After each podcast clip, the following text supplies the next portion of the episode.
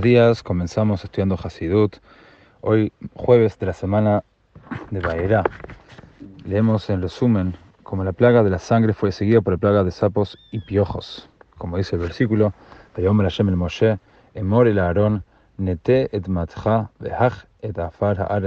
el.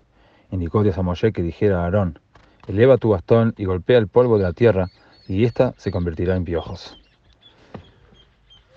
Explica el Tzemach Tzedek en Or Torah, el tercer. Dice que el piojo es un parásito, vive de los animales y las personas sin contribuir a nada en sus vidas.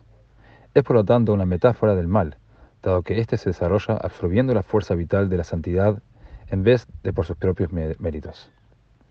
Así como un piojo se adhiere a una persona únicamente si ésta descuida su higiene, así también el mal solo prolifera, prolifera cuando permitimos que decaiga nuestra conciencia y cometemos faltas o sentimos apatía hacia la santidad. Estas actitudes nos hacen vulnerables a las seducciones del materialismo.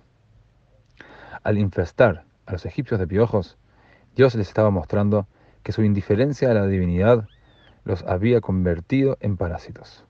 Todos sus logros en literatura, arte, arquitectura, ciencia y demás habían servido únicamente para inflamar sus egos y mejorar sus vidas materiales.